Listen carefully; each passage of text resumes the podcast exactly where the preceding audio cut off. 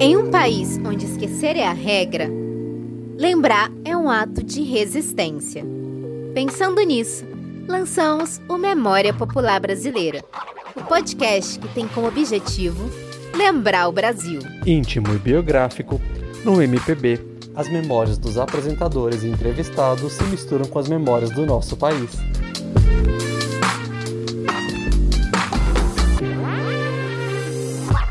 Fala, memoriosos, tudo bem com vocês? Como vocês estão? Tô aqui de volta, né, no nosso podcast. Eu sei que vocês devem pensar assim: poxa vida, ela volta, depois ela desaparece de novo, né? Zero responsabilidade afetiva, Rô. Enfim, só que essa vez eu vim para ficar, né? O Tilão também, só que a gente teve alguns imprevistos ou algumas coisas previstas, só que atrasaram um pouco um, a produção do nosso podcast, né? Uma é o carnaval, que é o que tá super previsto, né? A gente atrasar as coisas por causa do carnaval. Depois a gente teve aqui na Argentina o Fórum de Direitos Humanos, que eu tive uma participação bem ativa, inclusive no próximo episódio a gente vai falar um pouquinho sobre o fórum. A gente tem uma entrevistada maravilhosa que é fotógrafa, que é a, a Michelle, que ela também vai dar uma entrevista aqui pra gente do Camaracalunga. Conversei aqui com umas convidadas também, vai ser muito legal o próximo episódio. Só que assim, tudo isso atrasou. E, gente, aconteceu uma coisa muito chata. Vocês estão vendo que eu tô aqui sozinha, né? Por enquanto, porque daqui a pouco a gente tem um mega entrevistado. O Tilão, o, roubaram o computador dele. Roubaram o computador, o celular. Na verdade, ele foi assaltado. E muito chato, né? Perder computador, celular nos dias de hoje, gente. É tipo, é uma coisa muito, muito horrível.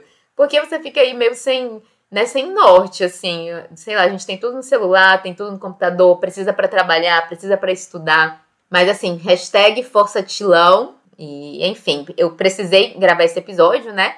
Sozinha, exatamente porque senão ia atrasar um pouco mais essa, esse contato nosso aqui. Mas, como eu falei, eu não vou estar sozinha, né? Eu tinha prometido trazer o professor Júlio para conversar, bater um papo com a gente. E daqui a pouquinho a gente começa a entrevista com ele. Só que antes eu queria, né, gente, um momento propaganda do Memória Popular Brasileira, autopropaganda, né? Porque eu queria comentar com vocês que vocês têm formas de apoiar né, o projeto, caso você goste, vocês admirem o nosso trabalho, gostem do nosso trabalho. Quais são as formas para apoiar? Uma delas é por meio do Apoia-se, né, que é um financiamento coletivo que a gente tem lá no site do Apoia-se. Se vocês jogarem no Google a, é, Apoia-se Memória Popular Brasileira, vocês vão encontrar. E a gente também deixa aqui na descrição dos nossos episódios. Então, essa é uma das formas, né? A partir de cinco reais você já pode contribuir e manter o podcast e o nosso projeto no ar. Depois, uma outra forma de contribuir, que eu gosto muito também, é por meio das nossas agendinhas, nossas agendas lindas, maravilhosas, laranjadas, super, super fofa, com umas ilustrações assim sonhadas. E essa é uma super forma de você contribuir. Ah, Rô, mas já tô em abril, já tenho agenda. Gente, olha, é mais que uma agenda, porque é um material didático que você vai poder também acompanhar a gente durante o ano. Cada personagem ilustrado vai ter um episódio no nosso podcast esse ano. No final da agenda, a gente tem uma descrição né, de recomendações de, de filmes, de podcasts, de contas para seguir no Instagram relacionado ao, ao, ao personagem, livros, enfim, é, músicas. Então, assim, é algo também que vai contribuir de alguma forma para sua formação cultural. Eu acho que é, é um produto que, por mais que tenha um prazo, né? A gente sabe, a agenda tem prazo, ele é mais do que uma agenda, né? Então é uma das formas que você tem aí para apoiar a gente. Inclusive, gente, eu quero comentar com vocês que um dos memoriosos, né, ele veio me contar que um dos seus sonhos que ele colocou lá nos objetivos foi realizado. Na nossa agendinha tem um espaço, né, que você pode colocar seus objetivos, 2023, os sonhos. E olha, gente, a nossa agenda já realizou o primeiro sonho, né, a agenda casamenteira. E eu fiquei muito feliz que ele compartilhou aí com a gente. Uma, uma agenda poderosa tenés, hiciste. Sos una bruja y creaste ahí un, una, un objeto poderoso. Muchas gracias, Paulinha. Eh, veremos con los otros objetivos cómo me va, que puse como casi llené las duas hojas. Bom, tá funcionando os sonhos, pelo menos para os argentinos tá funcionando, né, gente? A Argentina até Copa ganhou esse ano, é, ano passado, na verdade. Então, tá funcionando aqui. Pelo menos na Argentina, a parte de objetivos tem funcionado. Vocês são de escrever os objetivos de vocês, assim, no início do ano, colocar, anotar metas, sonhos. Eu sou muito de fazer isso, gosto muito de fazer esse exercício. Não sei, acho que é um privilégio. O único ano que eu não fiz foi 2021, né? Quem acompanha a gente mais há mais tempo sabe que eu fui meio atropelada aí pela vida em 2021, porque fui diagnosticada, gente. Olha, dezembro, dia 12 de dezembro, fui diagnosticada com câncer de mama. Quando você já tá ali pensando no, no próximo ano, depois de um ano horrível, né, que foi 2020, eu tava já toda belchió. Ano passado eu morri, mas esse ano eu não morro, né? Ano de pandemia, depois desse 2020 caótico, eu aí, no fim do ano, faltando cinco minutos para terminar o segundo tempo, com passagem comprada para o Brasil, fui diagnosticada com que? Câncer de mama. Então comecei o ano com isso. E foi um ano que eu não, não anotei nada, assim, tipo, não tive nenhum objetivo, além de, não sei, porque era tratamento, não tinha muito horizonte, né? Por isso que eu falo que anotar os objetivos, anotar os nossos sonhos é um privilégio. Então, esse ano eu achei muito simbólico que tenha na agenda um espaço para vocês colocarem os sonhos de vocês, porque para mim também tem isso, tem essa, essa questão pessoal, assim, para mim, né? Para mim acho que é uma coisa super valiosa você poder anotar, falar as coisas que você quer, enfim, que se vai dar certo, a gente não sabe, né? Que nem eu falei, fui atropelada pela vida no passado, mas acho que ninguém pode tirar essa vontade, né? De sonhar os nossos desejos, nossos horizontes, assim, de alguma forma. Mas enfim, né? Bora começar o episódio, gente, porque eu nasci foi memoriosa, não foi coach oncológica, e a gente tem aqui um entrevistado maravilhoso para conversar com a gente.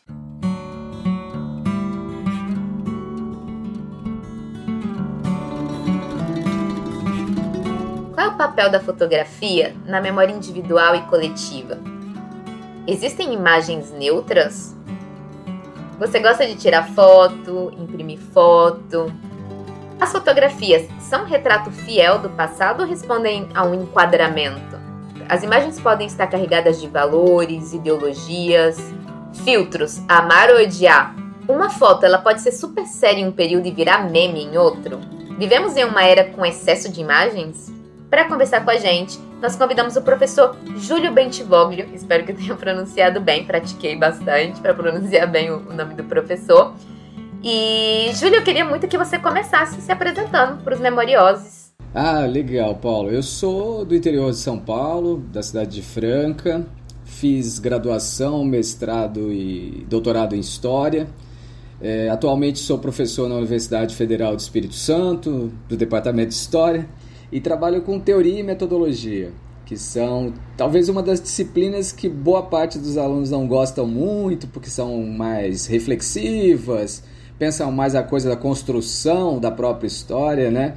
E não de análises de momentos, de épocas, de episódios, eventos históricos, né? Ah, eu vou precisar te interromper só para dizer que eu sou uma exceção a essa regra, viu? Porque eu amei teoria da história. Amo, na verdade, teoria da história, né? Foi um antes e um depois na minha vida. Foi uma das minhas matérias preferidas, assim, na vida, sabe? Eu estudei, na verdade, eu ainda estou estudando história econômica. E a minha matéria preferida foi teoria da história. Me fazia pensar muito, né? Como, como é a construção do passado, as disputas de narrativa. A história é uma ciência, não é ciência. Tem como fazer um relato perfeito do passado. Quais são os desafios do historiador? O historiador ele, ele tem que ser imparcial ou não, né? Tem a sua marca quando ele constrói um relato. Eu amei pensar esse tipo de coisa, né? Então foi meu ponto alto do mestrado foi teoria da história. Bom, inclusive, né, para provar, gente, que eu amo teoria da história, eu conheci o Júlio exatamente através do podcast dele. Ele tem um podcast que se chama Teoria da História.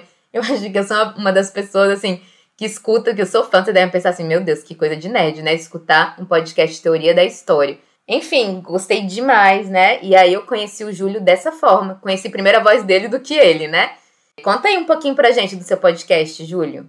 Tem sim, eu tenho um podcast no Spreaker e, e também ele tem link lá com o Spotify, que é sobre teoria e metodologia. A gente tem uma coisa em comum, porque o meu doutorado foi em História Econômica na USP também.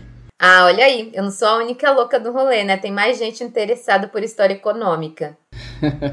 E como foi que você se interessou por teoria da história, Júlio? Foi assim, um belo dia você acordou, estava tomando lá seu cafezinho e pensou, olha, eu gosto de teoria da história, né? Quero me dedicar a isso. Qual foi a história, né, por trás dessa escolha? Né? Como foi seu interesse pelas imagens e a história, por exemplo? Ah, bacana. No início eu trabalhava com Brasil, história do Brasil Império, no século XIX. Tanto é que esse doutorado que eu fiz na USP foi sobre a política econômica brasileira em meados de 1850, né, no segundo reinado, com a adoção do Código Comercial e tal. Então, uh, eu era um historiador de história do Brasil, mas Quando terminei o doutorado, tinham muitos concursos acontecendo na área de teoria e eu me aventurei em alguns deles, né? E fui aprovado em um na Universidade Federal de Goiás e foi lá que eu comecei a pesquisar teoria e lecionar a teoria. A virada se deu por conta de um interesse particular na historiografia alemã e na teoria da história alemã do século XIX. Então, assim, nós do Brasil é, a gente é muito influenciado pela historiografia francesa, pela metodologia francesa, pelos debates que ocorrem na França, né? E esse peso era muito grande. Eu achava que havia uma lacuna. Também há uma lacuna enorme né, no conhecimento da teoria de outros países, né, da Itália, da Espanha, do México, da Argentina. Então, é, eu, na verdade, comecei a estudar alemão, falei, vou trabalhar com essa teoria da história alemã que não tinha quase nada traduzido no Brasil. Bom, aí comecei a lecionar a teoria da história e tem um momento da minha disciplina que eu trabalho com fontes históricas. Quer dizer, o que é uma fonte, o que é um documento, como que a gente discute documentos. E eu sempre realizo um exercício com as turmas, que são turmas de primeiro período. São calouros e calouras. Então eu peço para eles trazerem um documento, uma fonte histórica. E muitos alunos e alunas trazem fotografias, às vezes trazem uma pintura, a capa de um CD ou de um álbum. Então veio daí essa migração e essa relação com as imagens. Porque eu, particularmente, não pesquiso imagens. Eu sou da teoria da história meio hard mesmo, é, na, da teoria. Bacana. E Júlio, você tem alguma fotografia ou imagem preferida, seja pessoal ou de terceiros? Alguma fotografia que você goste muito?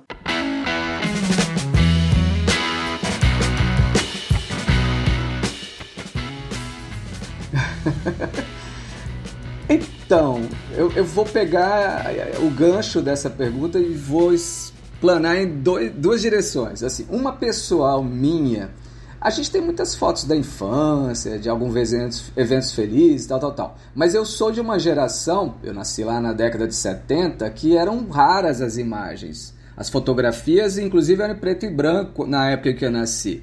É, já existia foto colorida, mas as fotos coloridas eram caras, a revelação era cara, a máquina era especial, o filme era diferente. Eu não sou da época da foto do celular digital instantânea. Bom, então eu tenho poucas imagens da minha infância porque eu venho de uma família de trabalhadores, de gente humilde, pobre. Então a gente tinha que fotografar em momentos especiais. Então eu, me lembro de uma foto, na verdade eu vou falar de duas pessoais. Uma foto que foi de um aniversário da minha irmã de 15 anos Vixe, Maria, medo, né? No episódio passado eu contei que eu sou traumatizado com as minhas fotos de 15 anos. Mas, mas não minha, não é minha, é da minha irmã. E eu me vejo naquela imagem uh, e ficou muito bonita a foto. Foi um primo do meu pai que era fotógrafo que tirou. E até então todas as fotografias na minha casa, com exceção do casamento da minha mãe, eram fotos que meu pai fazia. Fotos horrorosas, não entendia nada de foto, tremia. Essa ficou bonita. Mas a minha foto que eu olho e gosto muito, até ponho às vezes nos meus livros, é uma foto que já tem um tempo, é de 2012.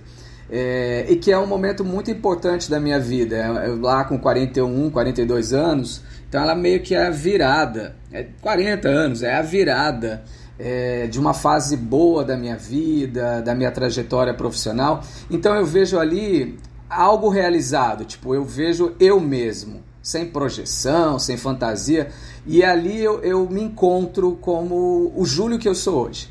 Agora, a outra direção que eu queria explorar é assim. Eu, eu, me lembro que uma foto que me marcou muito, e eu gosto muito do cinema, tem muitas fotos maravilhosas, muitos fotógrafos incríveis que trabalham no cinema, mas tem uma foto que me marcou profundamente de um filme também que na época foi muito, muito badalado, que é o Blade Runner, de 1984. Uma das cenas finais em que o ator Rutger Hauer, que é um vilão, ele segura uma pomba. Então é uma foto em que o Rutger Hauer, que é um vilão, né, o Harrison Ford é o mocinho, tá caçando androides assassinos, e ele na chuva segura uma pomba e ele diz que o que ele deixava, o que deixava ele triste é que as memórias dele se perderiam como lágrimas na chuva. Essa frase, essa imagem foram comigo durante muito tempo. Talvez eu ainda carregue elas como algo que se relaciona inclusive com o meu ofício profissional, historiador, passado, memória, e aí ela é muito marcante.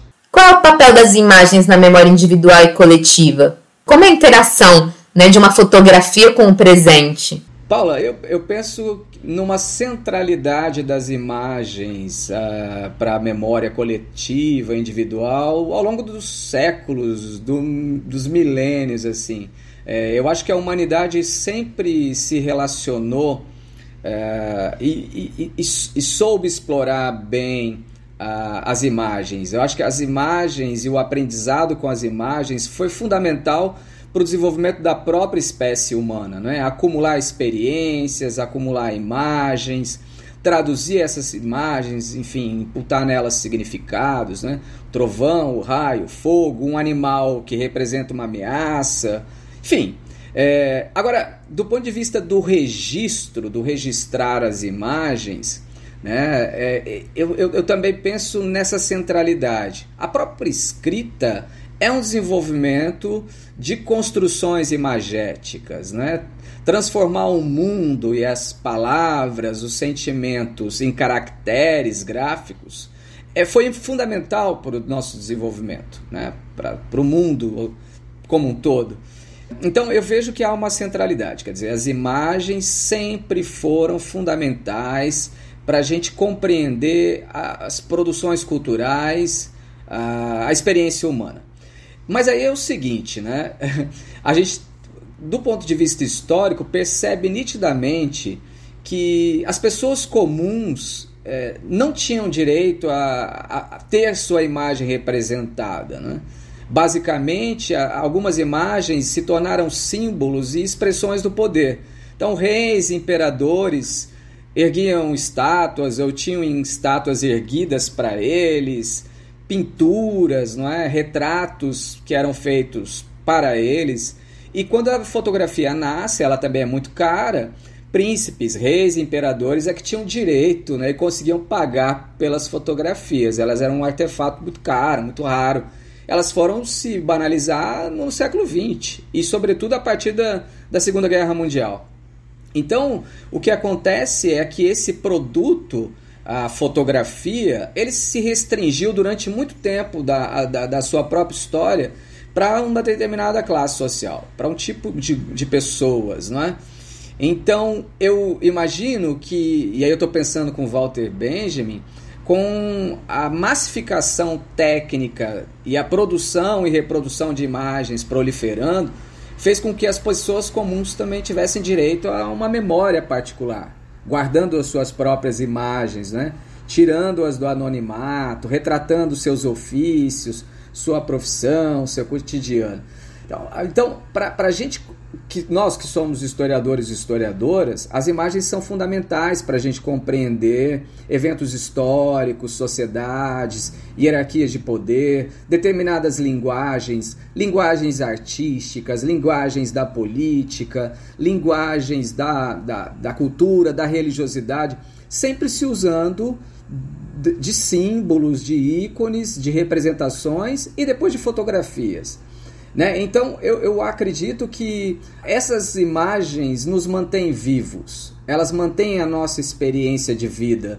Então é muito feliz para nós, eu que sou filho de, como disse, de trabalhadores, de uma família simples e pobre, poder localizar lá nos achados né, da, da minha falecida avó a imagem dela com o meu avô, assim, logo depois que se casaram, Aí depois eu fui procurar aqui antepassados nossos, eu vi os primeiros italianos que chegaram da minha família, uma imagem deles, né? Então tudo isso é muito gratificante, que também eram pessoas humildes. E isso tudo podia ter se perdido e eu jamais teria uma imagem de quem essas pessoas foram.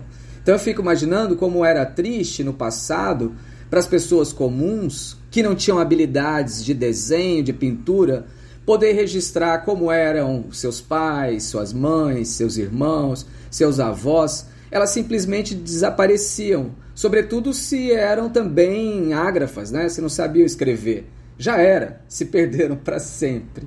A foto como uma materialização das nossas memórias, né, Júlio? Porque é real que pode chegar um momento que tudo que você tem de um período, de uma pessoa, é, de um, uma situação sejam só as imagens. É muito importante para mim registrar. Eu, por exemplo, gosto muito de imprimir foto, né? Uma prática que eu comecei tem uns anos, assim, tem uns seis anos que eu comecei a imprimir. Gosto de imprimir foto, ter registro, até contei no episódio passado, porque eu sinto que a foto ela tem esse poder de conectar a gente com o passado, né? Falam que os olhos eles são a janela assim da alma que conectam a gente com esse essa essa vivência que a gente teve lá atrás. Por isso eu acho que a fotografia é um privilégio. Mas por outro lado, eu queria te perguntar, será que a gente hoje tem um excesso de imagens? Isso é um problema ou não? Paula, eu separo isso também em dois polos. Uma coisa é fazer imagens, outra coisa é revelá-las, é divulgá-las ou garantir que elas continuem existindo. Uma pessoa pode tirar milhares de fotos do seu celular. Se ele estragar, se ele pifar, se ele foi roubado e ela não colocou numa nuvem e tal, se perdeu. Então, uma coisa é essa, esse excesso de imagens produzidas no, no, na atualidade, mas nada garante que essas imagens sobreviverão. O meio digital, pelo menos para mim, ele é um tanto quanto ilusório. Ele dá a entender que ele vai garantir a existência. Eu vou pegar um exemplo. Eu tinha um, alguns CDs RUMs, CD-RUMs, em que eu guardava os arquivos de textos, de imagens da, lá dos anos 90. Todos eles se estragaram, todos se deterioraram. Então nada daquilo se garantiu. então o mesmo acontece com as imagens. Ah, eu sou um claro exemplo disso. Talvez seja por isso que hoje, para mim, seja tão importante imprimir foto. Gente, eu perdi todas as fotos do meu intercâmbio. Né? Eu não tenho nenhum registro. Assim, tenho alguns que alguns amigos me mandaram, mas eu perdi todas as fotos. Na época, eu não dava tanta importância para isso. É, e as fotos que eu tinha, eu postei no Facebook nesse momento. Então, era foi um registro que eu tinha, que era só o Face, mas guardar essas fotos ou valorizá-las assim para o futuro, eu não tenho. Hoje eu devo ter tipo, umas seis fotos e foi uma viagem que foi muito importante para mim, mas que eu não tenho registros. Né? Foi minha primeira viagem internacional, foi um momento super especial na minha vida, mas eu tenho pouquíssimas fotos disso. A minha sorte é que eu sempre gostei de diário, né? Diário, agenda, gostei de escrever. Então, muitas das minhas memórias viraram registros escritos desse período. Então, assim, é, é importante para a memória, mas isso nos leva a uma discussão teórica sobre o excesso de memória ou dos usos políticos que essa memória pode ter. Então, vamos imaginar assim: a gente tem milhares de fotos e a gente faz uma coisa que os poderosos também fazem. A gente seleciona a melhor foto, seleciona o melhor ângulo, né? descarta aquelas que não são interessantes. Então, tem cálculo aí tem reflexão. Nenhuma foto é ingênua. A gente vai falar talvez disso, eu imagino, mas uh, mesmo essa quantidade não necessariamente se traduz em materialidade, em efetividade, em divulgação. Um fotógrafo, por exemplo, de moda, é, ou um fotógrafo do mundo da política, ele escolhe a dedo a imagem que ele vai utilizar. E mais ainda, duvido que não haja nenhum tipo de manipulação digital nesse tipo de imagens. Todas elas são mexidas. Duvido muito naquela coisa da, da, da imagem que ah, foi um acaso. Como, por exemplo, aquela fotomontagem polêmica é, do Lula né, e a vidraça estilhaçada após o dia 8 de janeiro. Uma foto de muito mau gosto. Para mim também. Agora, eu fico pensando como uma foto dessa foi parar na capa da Folha de São Paulo, um dos principais veículos de comunicação do Brasil. Nem eu coloco nenhuma frase nesse podcast sem responder uma linha editorial. Imagina a Folha, né? Não foi um erro, não foi algo inocente. Isso, inclusive, me faz querer entrar em outro tema, Júlio. Existem imagens neutras ou elas estão sempre carregadas de valores, de ideologias, de uma linha editorial, que foi o que a gente comentou aqui? É, na verdade não existe nenhuma expressão humana que seja desprovida de, de vida. Tudo tem ali um porquê, um, uma motivação, um, o acontecer eu não consigo imaginar numa espontaneidade. Então nenhum documento é neutro, nenhuma imagem seria neutra, né? Porque ela foi produzida e o fato dela ter sido transmitida, é, guardada ou impressa ou enviada para alguém, isso significa que tem um cálculo. Seja uma fotografia comum, seja uma fotografia com pretensões artísticas, por exemplo, cinema, publicidade, tem cálculo aí. Arte, para mim, é tudo que leva trabalho e cálculo. Porque há uma intencionalidade. É óbvio que existem algumas imagens espontâneas, alguns acasos felizes, não é? Mas, por exemplo, a poesia é elaboração ao máximo de trabalho, é reflexão ao máximo, é muito cálculo, não é? E é uma pena que a nossa sociedade esteja desgostando da poesia. Mas voltando às imagens, é a mesma coisa. Para você chegar à imagem que você reputa como perfeita ou que você quer divulgar, isso significa planejamento, pesquisa, olhar imagens semelhantes, pensar a melhor luz, tentar explorar ao máximo aquilo que você pretende é, tornar grande, tornar expressivo. Então, para mim, se tem cálculo, não há neutralidade possível. Então, resumindo, as fotos nunca são retrato fiel do passado, elas sempre respondem um enquadramento, seja pensando na blogueiragem ou em uma foto que estampa a capa de um jornal. Olha, tá lá no Walter Benjamin que toda arte reproduzida pode ser manipulada, pode ser alterada. Então, assim, essa ideia de um retrato fiel da realidade, que a gente poderia chamar aqui de um realismo histórico né, na foto, é, você usa o verbo que eu uso, uso sempre, que é de construção, de construir. As imagens são construídas. Para você tirar a fotografia, existe um trabalho. Trabalho de possuir o objeto, seja a câmera, seja o celular, para fazer a fotografia. Tem todo um trabalho prévio. É, vou fotografar o quê? Por que, que eu estou fotografando? Então, tudo isso pode parecer à primeira vista que é algo espontâneo, fiel, mas não é, não é? Porque todo testemunho, e uma imagem é um tipo de testemunho construído, é uma tradução pessoal de uma determinada perspectiva, de um ângulo, de um ponto de vista, que está ali marcado por valores, por gostos, por interesses ideologias. Olha, a gente pode estar tá numa praça, a gente vai atravessar uma praça pública e várias pessoas com o celular. Aí tá rolando um espetáculo lá, alguém está fazendo algum tipo de, de, de, de apresentação artística. Vamos supor que seja uma criança. Então um adulto olha e pode falar assim, nossa, que lindo, e tira uma foto e guarda. Um outro pode passar e falar, ih, estão explorando a criança, olha ali, exploração de trabalho infantil aí ele não fotografa ou ele fotografa num determinado momento para provar que a intenção dele, que o que ele estava pensando era correto. Então assim, perspectivas. Toda imagem carrega uma perspectiva. Do que? Do contexto que a informa, da autoria, que é o cálculo, os interesses, e do receptor. Seria ingênuo da nossa, da nossa parte imaginar que a gente tira a fotografia para nós mesmos para o nosso próprio deleite pessoal. Né? Eu acredito que não. Então, uma foto é um tipo de testemunho. Júlio, e toda foto ela tem uma, uma pessoa por trás, né? Que é o fotógrafo. Qual é o papel desse, desse fotógrafo, do contexto que esse fotógrafo está inserido em uma, um registro, em, em uma, uma fotografia? Ou, olha, estou nesse, nesse restaurante, vou comer aqui essa lagosta e vou tirar essa foto dessa lagosta. Ah, é porque a pessoa não come, come lagosta todo dia, ou porque ela quer dizer que está num restaurante um pouco mais caro.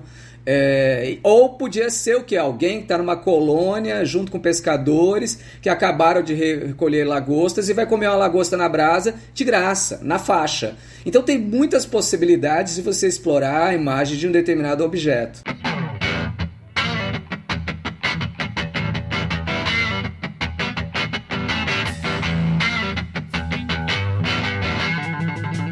Tem alguma foto do Brasil que te envergonhe?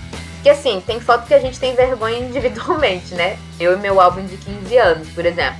Mas tem outras que é tipo vergonha coletiva, né? Então, a memória coletiva tem vergonha coletiva também.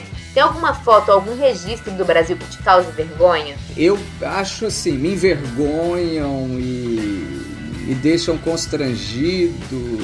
Muitas imagens que foram feitas no dia do impeachment, que o Congresso Nacional aprovou o impeachment da Dilma Rousseff. Tem uma foto em particular que os é, deputados federais estão com cartazes, né? Fora. É, é, enfim, aqueles cartazes que eles usavam contra Dilma, a favor do impeachment, e tinha um grupo pequeno daqueles que a defendiam.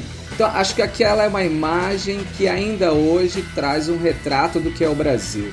Dividido, cindido, mas que ao mesmo tempo mostra o escárnio que muitas vezes é ação de interesses escusos, econômicos, políticos nos bastidores, pesando nas decisões históricas do Brasil. Então, essa foto me envergonha muito, a da aprovação no Congresso Nacional do impeachment da Dilma. Bom, bolsonarismo veio para piorar as coisas, né? Se a foto já era feia em 2016, imagina agora. Que imagens o bolsonarismo está deixando para o futuro? Até imagem de gente defecando no Congresso a gente viu. Pelo amor de Deus. Correram o mundo, nos envergonham muito. E mostram a letargia das instituições, a cooptação de pessoas ingênuas num golpismo que interessava a meia dúzia, né? Enfim, é horrível, é deplorável. Acho que é uma imagem deplorável que vai nos envergonhar durante muito tempo.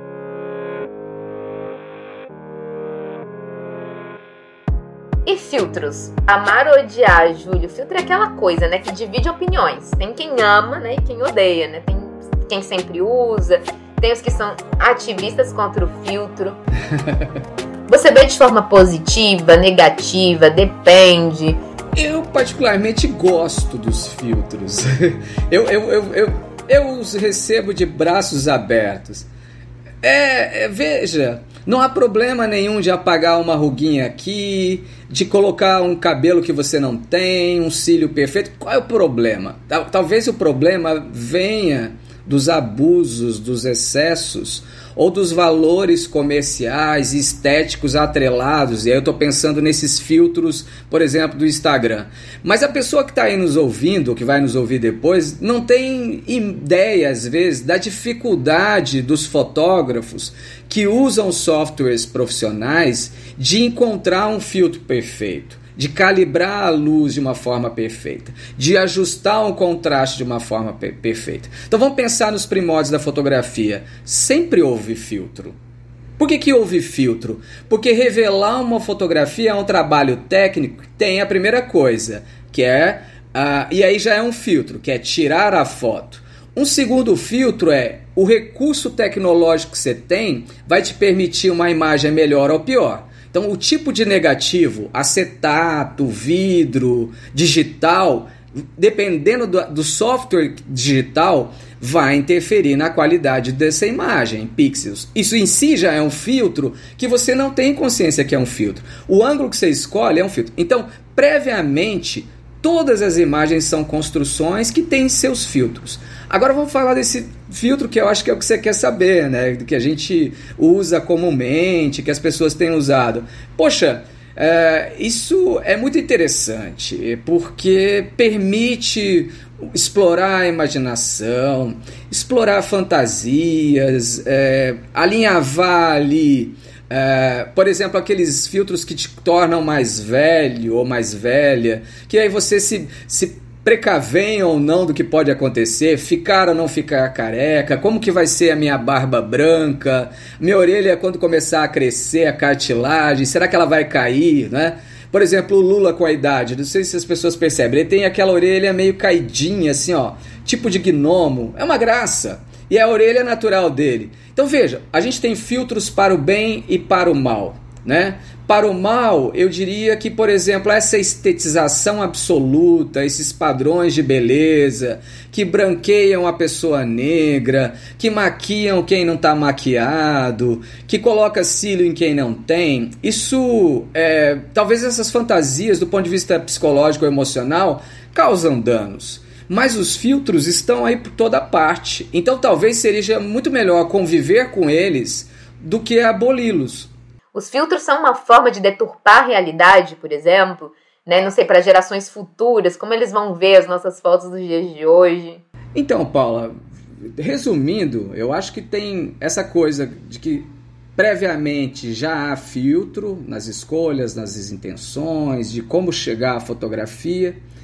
E eu acho que há uma outra coisa, que seria seriam esses filtros que hoje muitos aplicativos e softwares, Photoshop, o Corel, é, outros que são gratuitos na internet ou que você pode baixar no celular, então que ele tem uma infinitas tem infinitas possibilidades de você mexer na sua imagem. Então, vamos chegar a um terceiro nível dessa conversa, que é o seguinte: quando a gente fala de que os filtros deturpam a realidade, mas a própria realidade em si também tem que ser pensada, né? Imaginar que nós vivemos num invólucro, né? uma coisa que nos envolva, um contexto no qual nos inserimos e que isso é o real, é, essa realidade é uma realidade muito nossa, muito humana. Vamos pensar nas imagens. Tem alguns espectros de cor que nós não enxergamos, não é? Tem algumas cores que a visão humana não captura. À noite a gente não enxerga bem, por exemplo.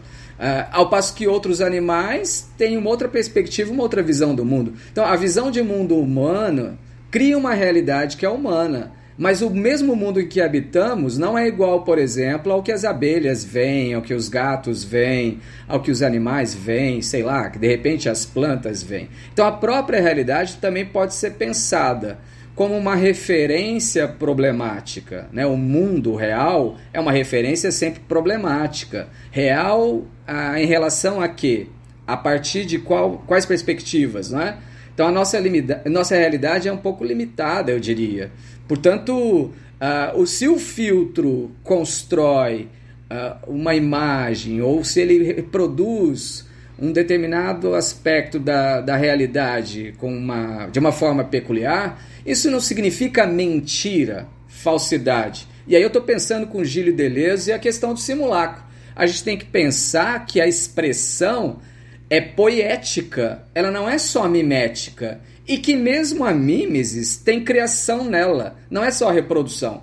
Então, toda e qualquer reprodução do mundo não é igual ao mundo, não equivale ao mundo, nem o substitui. Então, nenhuma imagem vai substituir a realidade. Então, quando eu vejo um filme, por exemplo, a cena de um beijo no filme, a cena do beijo no filme não é um beijo, porque precisa da experiência. E por aí vai. Então, por exemplo, um, um show de rock. Uma coisa é assistir Pink Floyd em Pompeia.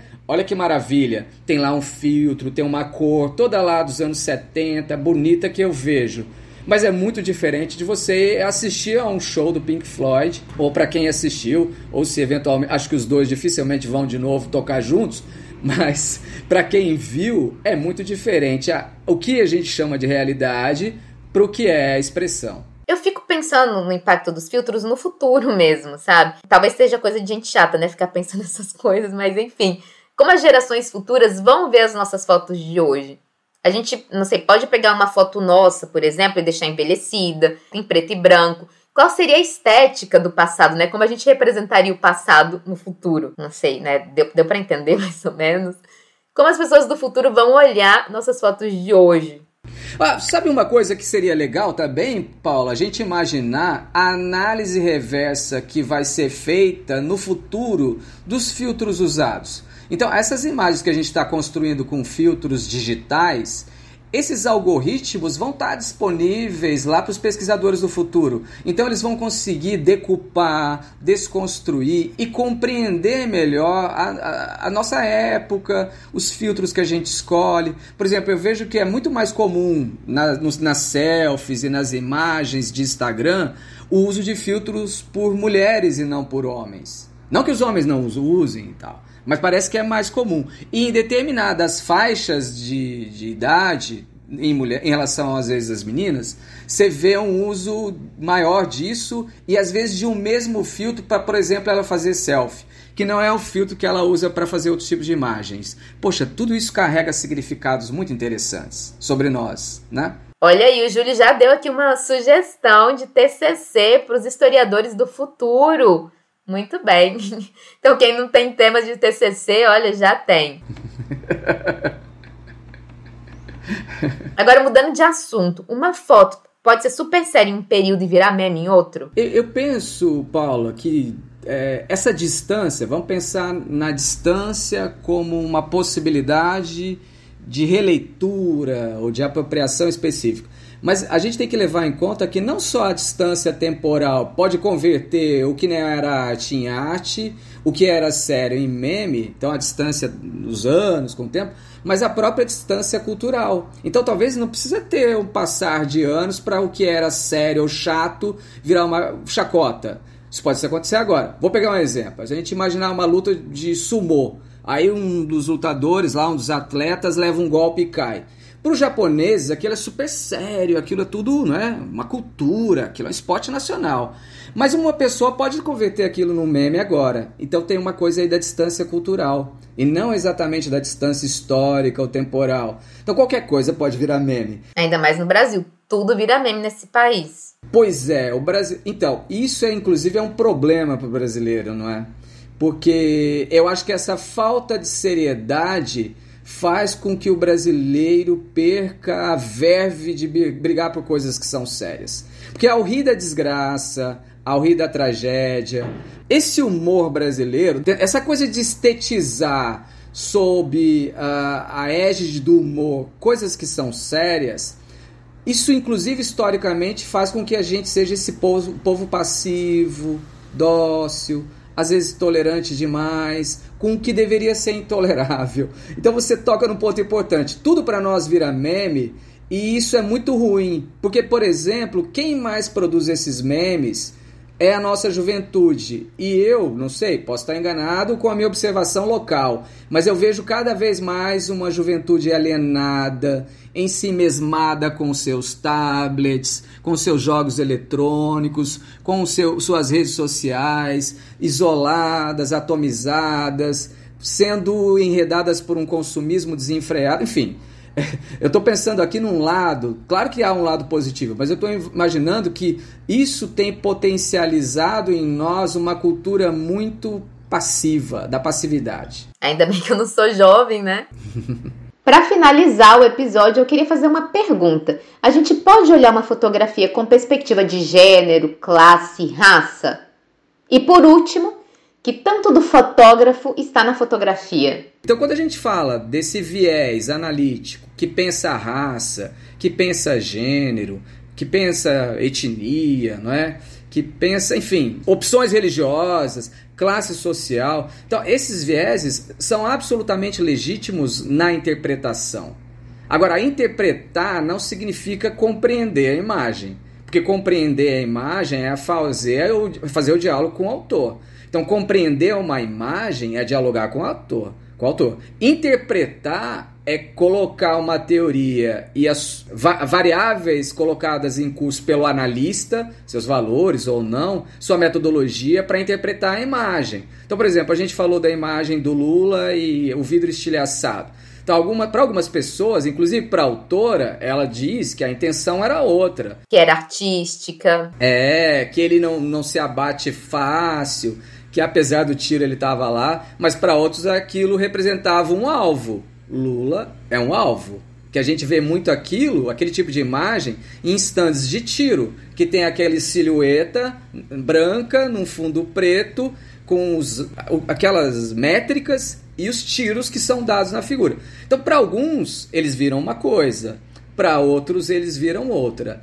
Para compreender a imagem, eu tenho que olhar todo esse espectro da recepção, positiva ou negativa, mas eu tenho que obrigatoriamente dialogar com o autor, inclusive para saber, e no caso eu era uma fotógrafa, para saber se o que ela estava dizendo das suas intenções para a foto, se ela estava falando a verdade ou estava mentindo. Porque para isso não basta só ouvir o que ela diz. Tem que compreender, compreender a trajetória dela, que tipo de outras imagens ela, fa ela faz ou fez Entende? Não é aquela foto isolada.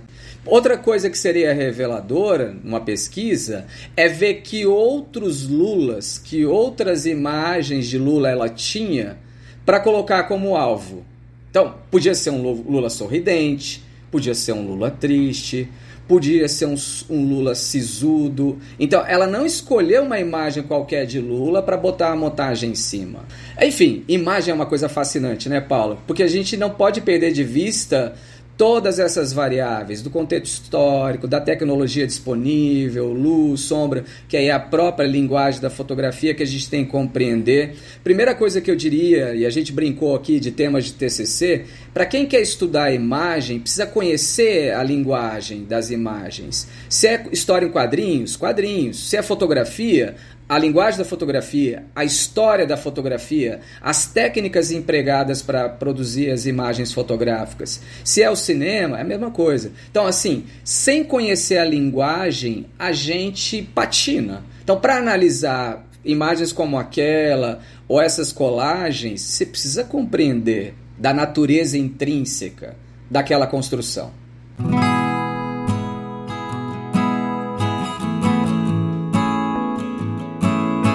Ah, professor Júlia, adorei nosso bate-papo. Muito obrigada por ter topado, né, trocar essa ideia aqui com a gente. Bom, chegou uma das partes do episódio que eu adoro, que é a Memória Popular Indica. Né? Quem tá fazendo o dever de casa, né, gente? No final da agenda está o Memória Popular Indica lá, sempre com recomendações de filmes, de música, de livros, né, para vocês. E aqui a gente também tem sempre uma recomendação no nosso podcast. Bom, eu queria fazer a recomendação de um filme, gente, que se chama O Segredo dos Seus Olhos. É até um filme argentino, foi indicado ao Oscar. É um filme, acho que de 2010, não sei se eu tô, tô falando qualquer coisa. Mas fala sobre um, um fiscal que desvendou um crime de estupro a partir de um olhar fotografado. Né? E, a partir desse olhar, ele guiou toda a sua investigação sobre, sobre esse crime. Um filme bem interessante, muito bem interpretado. O protagonista é o Ricardo Darim, um dos principais atores aqui da Argentina. Então eu super recomendo esse filme, que mostra muito claro como uma foto, uma fotografia, ela pode comunicar, né? Com, como ela pode se comunicar com o presente. Em um momento que essa era a única evidência, assim, para investigar como esse crime aconteceu. Depois acho que todo mundo deveria assistir o Blade, Blade Runner, né? Que foi o filme que o Júlio comentou aqui no nosso episódio. Júlio, você tem alguma recomendação? Uh, assim, eu como historiador acabo puxando a sardinha pro meu lado, né? Eu gosto, por exemplo, de um artigo sobre imagens do Piano Bezerra de Menezes, que está na internet, falando sobre história das imagens, sobre imagens. A historiadora carioca Ana Maria Mauad tem análises fascinantes sobre imagem, fotografia no Brasil. Aí a gente tem, internacionalmente falando, o Jacques Almon, não é? Uh, que eu acho legal, a imagem dele. Uh, eu gosto muito do Gilles Deleuze, em, é, em Lógica do Sentido. Mas eu não sei, são muitos caminhos, né, Paula, para dizer assim, ah, esse aqui é bacana. Tem um, tem um historiador francês que eu gosto muito, que é o, François Tog, que ele tem um livro chamado Crer em História. E aí, crer em história é essa coisa da imagem, que muitas vezes essa noção da testemunha ocular, ou aquele que guarda um registro visual, ah, que o relato ou esse testemunho tem mais peso do que um texto, ouvir dizer, não é? Então, aquilo que nós conversamos hoje, de uma forma muito legal, né, que uma imagem diz mais que mil, mil palavras, ou que é mais poderosa na nossa cultura, eu sempre relativizo um pouco isso. É, eu relativizo porque todas as civilizações foram civilizações de imagens, cheias de imagens, que valorizavam a imagem. Elas só não tinham, talvez, os recursos tecnológicos que a gente tem. Agora, de uma forma geral, de fato, hoje a imagem tem é, roubado muito nosso tempo que antes era gasto na leitura. O resultado disso a gente vai ver daqui a uns 100 anos. Mas atualmente a gente percebe que as pessoas veem mais vídeos do que leem livros. E isso tem representado também esse, essa mudez, né? Essa, é, é, esse silêncio, às vezes em turmas de alunos, a dificuldade de falar, vergonha, não querer falar, um vocabulário restrito. Tudo isso em decorrência da pouca exploração de, de texto, não é? Por outro lado, e isso é bacana também, é, seremos bons analistas de imagens. Estamos criando uma sociedade que consegue ter as manhas, né? Que tem ali ó, o jogão de cintura para entender melhor os segredos das, das fotografias, por exemplo, que antes passavam despercebidos para nós. Por exemplo, eu, uma vez eu estava com meu filho e eu tava, a gente estava olhando a mesma imagem. Ele viu detalhes, ou ele viu coisas ali que para ele eram interessantes, que para mim eu nem tinha me notado que estavam ali. Então, essa educação pelas imagens, essa educação visual vai ser muito legal. Mas aí, só para encerrar, temos um problema à vista. E o problema é: esses vídeos curtos estão tornando-nos muito zappers de imagem. Então antes a gente zapeava no controle remoto da TV. Hoje a gente passa rapidamente as imagens no celular. Então as, as plateias do cinema já têm produzido efeitos disso nos roteiros de filme na própria edição, que tem que ser mais rápida, mais ágil. Então hoje os públicos não estão aptos para aquele cinema do imóvel da panorâmica. Por exemplo, um filme iraniano hoje seria algo quase que insuportável para boa parte dos nossos alunos e alunas. Por quê? Porque a imagem está lá estática. Então, para aprender mais sobre isso, Ana Maria Mauad, uh, o Piano Bezerra de Menezes, François Toggen, Jacques Aumont e vários outros. Esses caras são fantásticos. O próprio Michel Foucault, em As Palavras e as Coisas, faz uma análise belíssima do quadro Las Ninhas. Recomendo.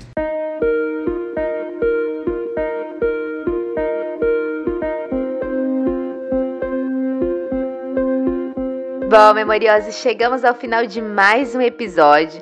Se tem uma coisa que eu aprendi hoje é que registrar o passado com imagens é um privilégio. Então, partiu tirar foto. Tira suas selfies tranquilo, tranquila, fotos das férias, dos drinks, das pessoas que você ama. Tira fotos com as pessoas que você tem hoje. Seu eu do futuro vai agradecer.